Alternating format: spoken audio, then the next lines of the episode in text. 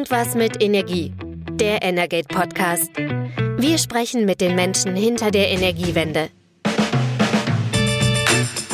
Herzlich willkommen bei Irgendwas mit Energie. Heute mit dem News Update vom 11. August. Mein Name ist Christian Silos und an meiner Seite ist jetzt wieder Carsten Wiedemann. Hallo Carsten. Ja, schön, dass wir uns mal wieder hier treffen. Ja, genau. Wir haben sechs Wochen rund eine Pause gemacht. Ähm, wir waren beide im Urlaub und das war auch gut so. Du warst unterwegs auch. Äh, du warst nicht in einem typischen Reiseland, äh, sondern du warst in Wales. Wie war's da? Ja, schön. Schön grün und man kann auch sagen, äh, in Zeiten, wo doch sehr heiß und trocken ist, in Kontinentaleuropa und auch im südlichen Teil Englands, ist es in Wales doch sehr angenehm gewesen, nämlich nicht so warm, so um die 20 Grad und auch Regen. Also so ein Wetter, was man sich jetzt eben in diesen Zeiten doch äh, gerade wenn man jetzt auf Deutschland guckt oder auch auf Frankreich oder so, äh, einfach mal wünscht und äh, auch dann gut genießen kann, zusammen mit der schönen Natur, die es eben in Wales auch gibt. Und grundsätzlich ist es auch mal schön, wenn man dann zwei oder drei Wochen Zeit hat, sich weniger mit der Energiepolitik auseinanderzusetzen. Das macht nämlich dann, also jetzt wieder umso mehr Lust, sich darauf zu stürzen. Ja, ich. Und bei dir, wo hat es dich hingetrieben? Na, ich war auch in, in so einem Land, äh, wo man der, der sommerlichen Hitze ganz gut umgehen konnte. Ich, ich war in Schweden, davor noch ein bisschen in Dänemark und ähm, äh, wettermäßig war es da, war's da ähnlich. Äh, ganz große Hitzen äh, sind uns dort erspart geblieben. Äh, viel schöne Natur gibt's da auch. Ähm, so dass ja, dass ich genauso jetzt auch gut erholt zurück bin und ich glaube, wir brauchen auch einfach viel Energie, weil ähm, wir schreiben ja nicht nur Energie, sondern äh, über Energie. Wir, wir brauchen einfach auch viel Energie, weil ich glaube, auf uns kommt einiges zu in den nächsten Wochen und Monaten. Ähm, wir haben natürlich trotz Urlaub so ein klein bisschen auch auf das Geschehen geguckt, was ist eigentlich so in den vergangenen Wochen passiert. Ähm, und äh, ja, eines haben wir vor allem festgestellt, wir waren nicht alleine im Urlaub, sondern Bundeskanzler Olaf Scholz war auch im Urlaub. Und seit heute ist er wieder oder seit ein paar Tagen wieder zurück, aber heute hat er den großen Aufschlag gemacht. Er hat nämlich ähm, eine Tradition von äh, Angela Merkel vor, fortgeführt. Er hat äh, sich in der Bundespressekonferenz gezeigt und sich äh, den Fragen der, der ganzen Hauptstadt-Korrespondenten äh, gestellt. Ähm, du warst auch dabei. Ähm, wie war's? Ja, ähm, es war etwas überraschend, fast könnte man sagen harmonisch. Also die Fragen, die zu beantworten waren, waren nicht so scharf äh, es liegt vielleicht weniger in der Energiepolitik, aber es gibt ja gerade ein paar andere Themen, die jetzt mit Banken zu tun haben. Da hätte man vielleicht damit rechnen können, dass der Bundeskanzler da ein bisschen schärfer rangenommen wird. Ähm, das war nicht so, liegt vielleicht auch daran, dass er dann eigentlich bei diesen Themen immer mantraartig das Gleiche wiederholt. Also es ist dann auch irgendwann vielleicht ein bisschen äh, enervierend für die Journalistinnen und Journalisten. Ähm, ja, also er hat, er wirkte ganz aufgeräumt und ähm, ja, Energiepolitik spielte insgesamt eben ein schon ein, ein großes äh, Thema, kann man, kann man sagen, eben vor dem Hintergrund vor allem des Ukraine-Kriegs und dem, was seitdem passiert ist. Das haben wir hier alle schon besprochen, äh, sozusagen die schnellere Los, das schnelle Loslösen von russischen Gaslieferungen und äh, sozusagen die Folgen, die das hat, ähm, die kriegen wir jetzt mit, gehen wir gleich auch nochmal im Detail drauf ein. Äh, und ein großer Themenbereich war auch die Frage, sollte man da vielleicht nochmal genauer drauf gucken, wie es überhaupt dazu kommen konnte, dass man sich eben in diese Lage begeben hat. Und äh, Scholz hat mehrfach eben darauf hingewiesen, Diversifikation ist ganz wichtig.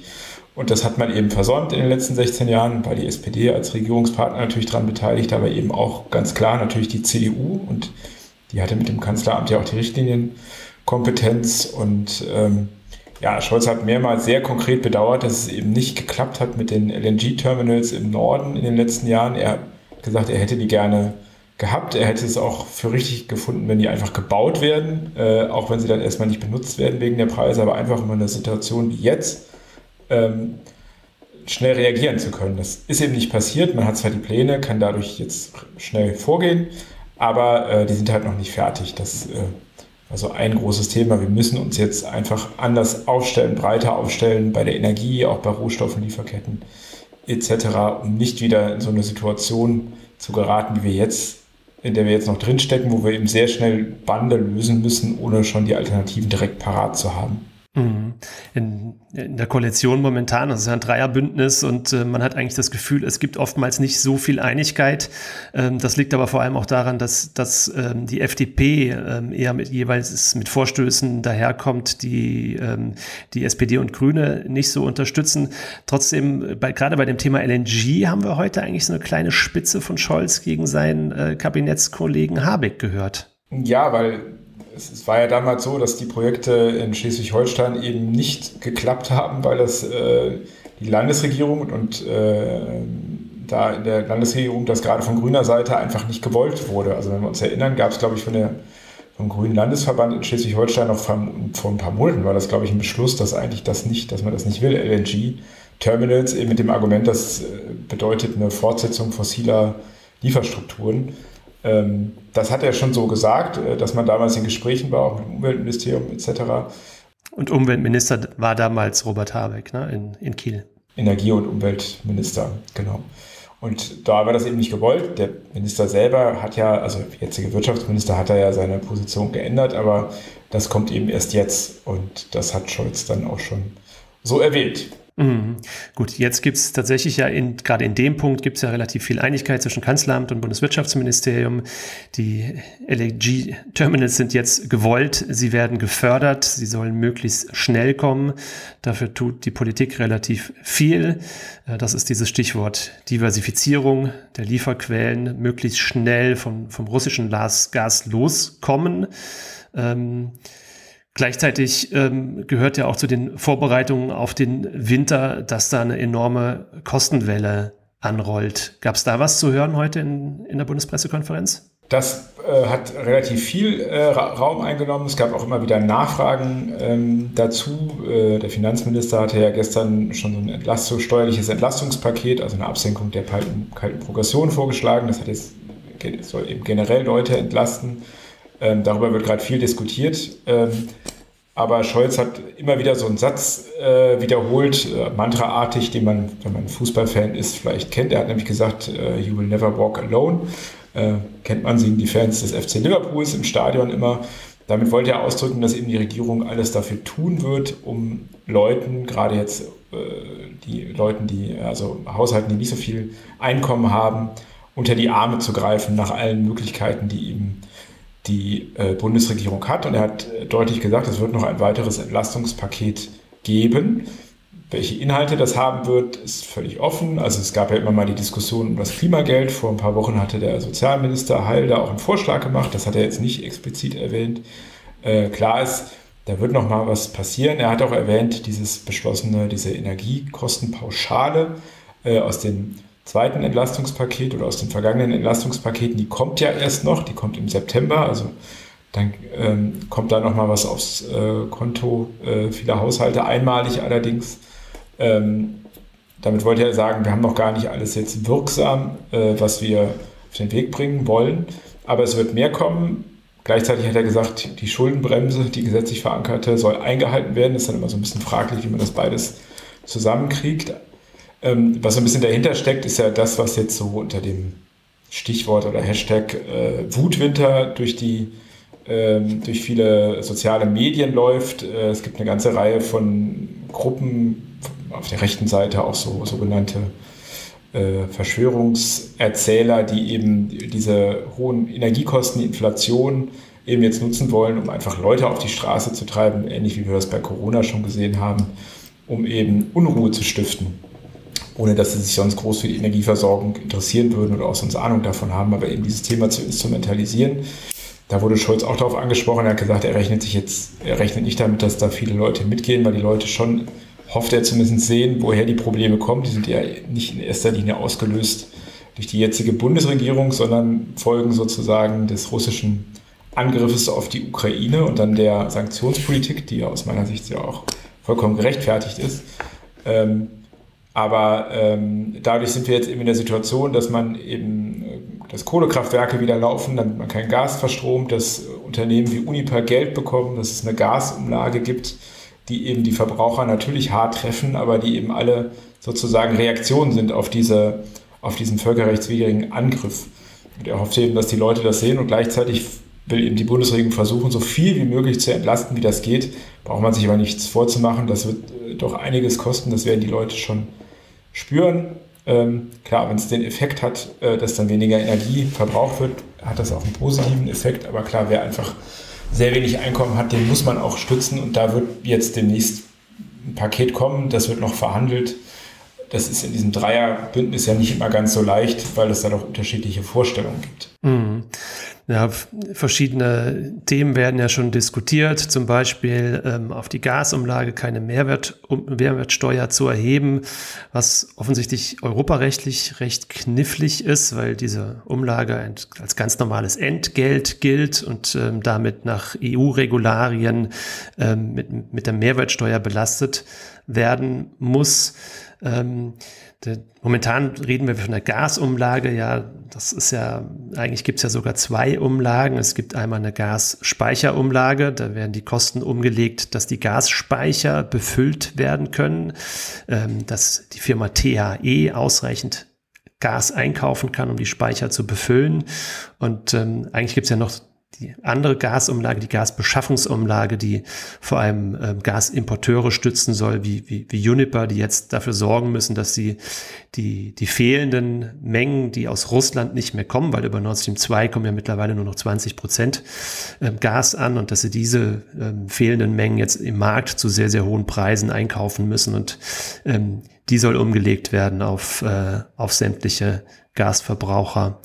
Also da kommt, da kommt tatsächlich noch, noch einiges ähm, ähm, auf die Gesellschaft auf jeden Fall zu. Du hast gerade den Spruch gebracht, you never walk alone.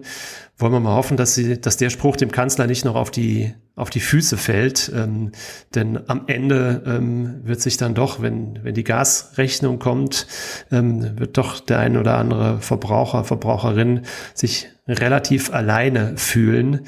Denn da kommt, glaube ich, tatsächlich auf, auf alle kräftig was zu. Gasumlage weiß man noch nicht. Die Beschaffungsumlage wird sich irgendwo in der Höhe von 1,5 bis vielleicht maximal 5 Cent einpendeln. Also das wird auf jeden Fall ein harter Brocken. Deshalb wird jetzt an den verschiedensten Stellen auch versucht, irgendwie die, die, den Gasbedarf äh, runterzukriegen. Ähm, und da sollen ja vielleicht auch nochmal die Atomkraftwerke ähm, eine Rolle spielen. Ähm, war das heute auch Thema in der Bundespressekonferenz? Ja, das war äh, kurze Thema. Scholz hat eben gesagt, da laufen gerade noch äh, Prüfverfahren, also weitere Prüfverfahren. Das hat man im Frühjahr alles schon mal geprüft. Ähm, und da soll es in Kürze eine Entscheidung geben. Ähm, klar, es ist nur ein kleinerer Teil der Stromerzeugung, könnte vielleicht was helfen für den Winter, aber ich glaube, du hast da dich mit dem Thema auch noch ein bisschen näher beschäftigt. Mhm, genau, ja. Wir haben jetzt ähm, in den letzten Wochen auch noch mal genauer versucht, auf die Zahlen zu gucken, weil ähm, auch das Thema Laufzeitverlängerung wurde jetzt zuletzt ja vor allem von der Union und auch äh, von der FDP noch mal vorgetragen. Ähm, da wurde der Bundesfinanzminister in einem äh, großen deutschen Medium zitiert, der gesagt hat, ähm, auf die äh, Gaskrise darf nicht noch eine Stromkrise folgen. Ähm, ja, schwieriges, schwieriges Statement. Ähm, er hat gefordert, dass man die Gasverstromung jetzt möglichst schnell einstellen sollte. Ähm, und da muss man vielleicht an der Stelle schon auch mal sagen, gerade in so einer Situation wäre es auch schon ganz schön, wenn die Politiker ein bisschen mit mehr Fakten arbeiten würden. Ich glaube nämlich, die Energiepolitiker ähm, im, im Bundestag, von denen es ja auch verschiedener, verschiedenster Parteien wirklich fähige Leute gibt.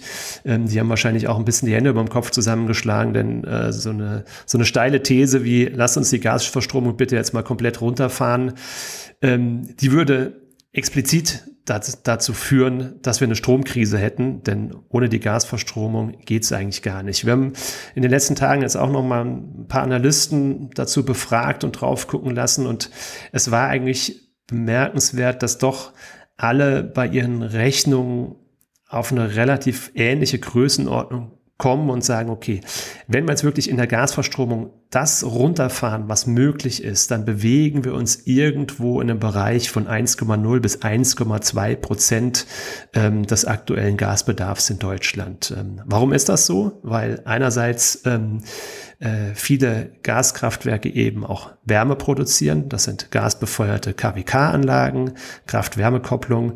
Und ähm, auf die Wärme können und wollen wir natürlich im Winter nicht verzichten. Und es liegt natürlich auch daran, dass es ähm, ähm, Gaskraftwerke gibt, die als System relevant eingestuft sind. Was heißt das? Ähm, das heißt eigentlich, wenn man die aus dem Markt nehmen würde, dann würde das Stromsystem tatsächlich Probleme kriegen. Davon gibt es vor allem im süddeutschen Raum einige, weil dort ja auch viele Kernkraftwerke standen, die abgeschaltet sind, die man auch definitiv nicht zurück in den Markt holen kann. Und ähm, die können also auch nicht vom Netz genommen werden. Ähm, und so allgemein, wie es der Finanzminister formuliert hat, denke ich, ist keinem so richtig geholfen. Ähm, die Analysten, mit denen wir gesprochen haben, die haben gesagt, naja, auch eins oder 1,2 Prozent sind nun mal ein Anteil und insofern sollte man sich das überlegen, ähm, ob man nicht vielleicht doch die Kernkraftwerke zumindest jetzt ein bisschen länger laufen lässt.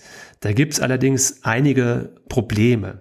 Also das Argument zu sagen, lass die Dinger doch statt bis Ende Dezember jetzt noch bis Ende März laufen, dann sind wir über den Winter rüber. Ähm, über den ersten Winter.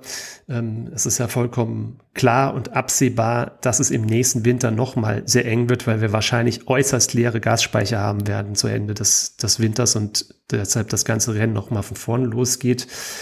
Deshalb gibt es, glaube ich, auch beim Thema Laufzeitverlängerung eben unterschiedliche Forderungen, gerade aus, aus Bayern.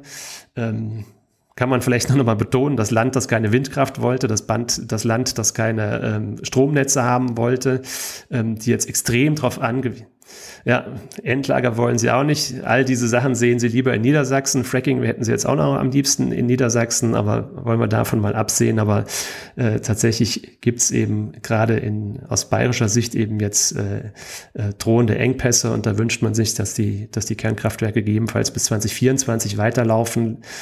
Und das wird schwierig, weil da gibt es verschiedene Punkte. Einmal die Brennstäbe, ähm, die in den Kernkraftwerken zum Betrieb benötigt werden.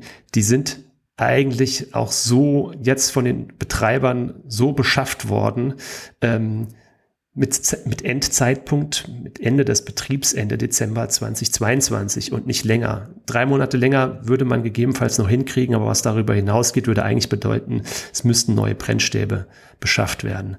Ähm, anderer Punkt, der es auch schwierig macht, eigentlich ist für Kernkraftwerke alle zehn Jahre eine sehr umfassende Sicherheitsprüfung erforderlich. Das schreibt das Europarecht vor.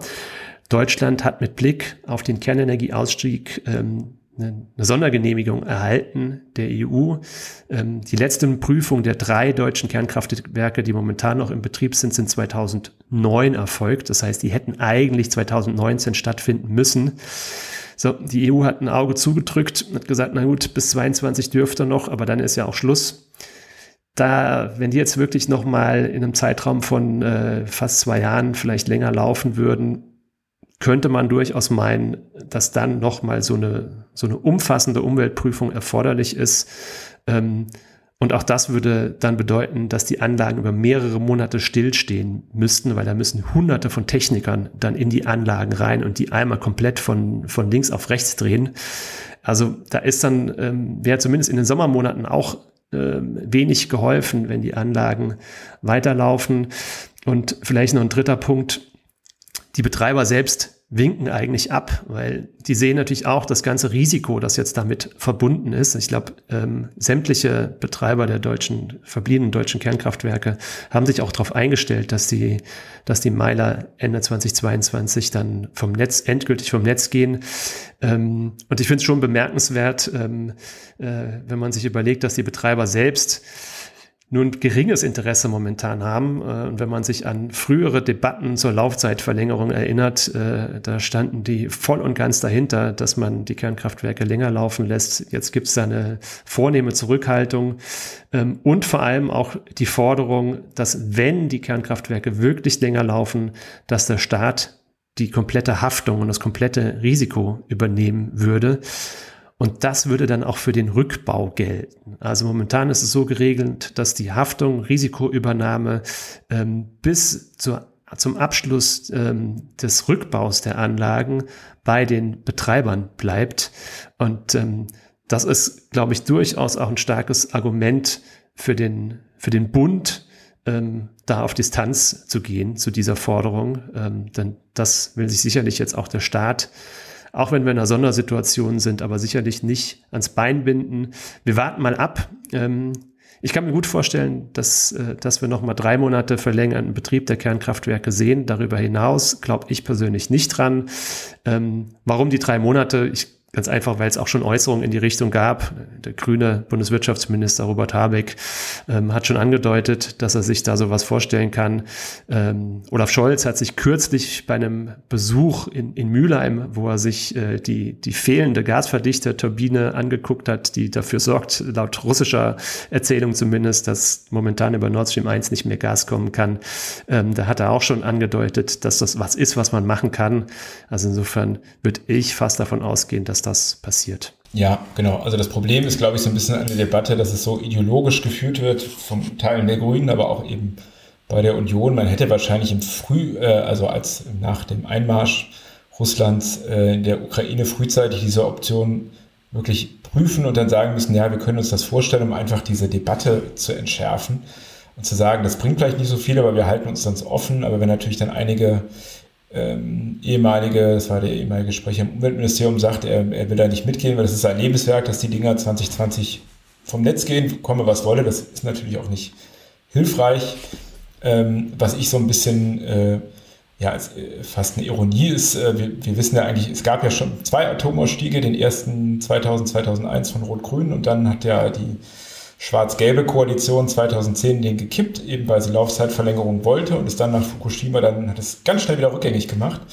Und in dem alten ersten Atomausstieg, also der jetzt über 20 Jahre her ist, da gab es keine Jahreszahlen, da gab es eben Strommengen, also Reststrommengen. Und je nachdem, wie die jetzt, wie, wie die jetzt gelaufen werden, das ist natürlich ein bisschen Spekulation, hätten aber die Anlagen bis 2025 laufen können unter diesem äh, erzielten Kompromiss damals dann hätten, würden wir vielleicht jetzt gar nicht darüber reden, weil wir sagen müssen, naja, da haben wir ja noch Strommengen, die, die benutzen wir dann halt und die Sicherheitsprüfung und Brennstrebe, das ist alles darauf ausgelegt. Das ist ein bisschen Spekulation, gebe ich zu.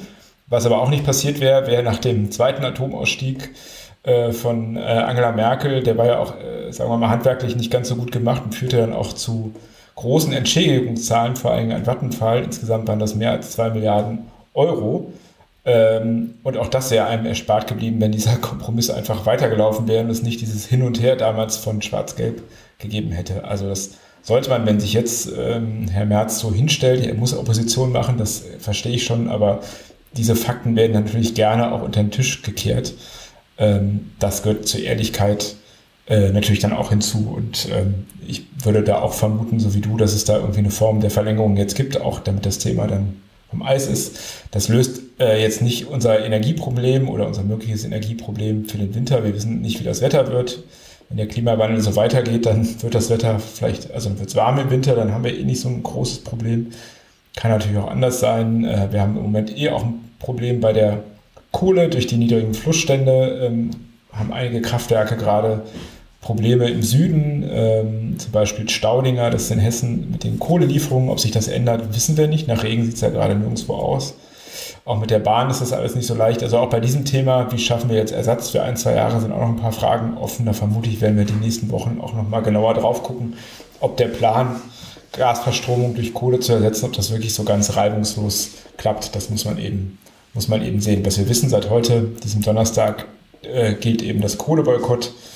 Kohle aus Russland darf nicht mehr kommen, die kommt jetzt eben von woanders her. Was wir diesen Sommer ähm, in der energiepolitischen Berichterstattung auf jeden Fall nicht sehen, ist ein Sommerloch.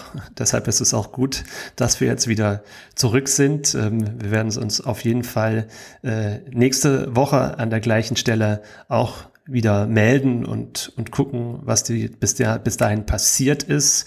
Ähm, dann wissen wir auch schon, wo sich die Gasumlage hin entwickelt, weil das soll Anfang kommender Woche soll die Höhe benannt werden. Willst du einen Tipp abgeben?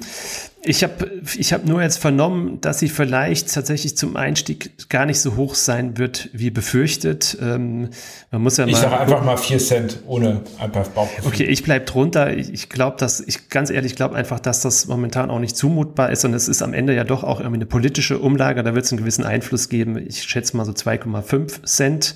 Dann kommt aber noch die Gasspeicherumlage dazu, bei der man noch nicht weiß, wie hoch die ausfällt. Die wird kleiner sein, aber die kommt ja vielleicht auch nochmal, also beziehungsweise die kommt auch noch oben drauf. Das macht auch nochmal einen, einen kleinen Teil aus.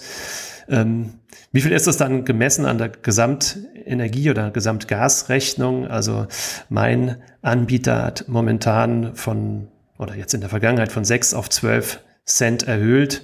Ähm, ich stelle mich darauf ein, ähm, dass da im Laufe des Winters sicherlich noch die eine oder andere Erhöhung kommt und wir werden sicherlich dann am Ende des Winters irgendwo über, über 20 Cent rauskommen. Ähm, da darf man gespannt sein, wie sich das entwickelt und auch wie sich das auf das Thema, Thema Wutwinter dann auswirkt. da hat die Politik einiges zu tun, um das irgendwie im Griff zu behalten.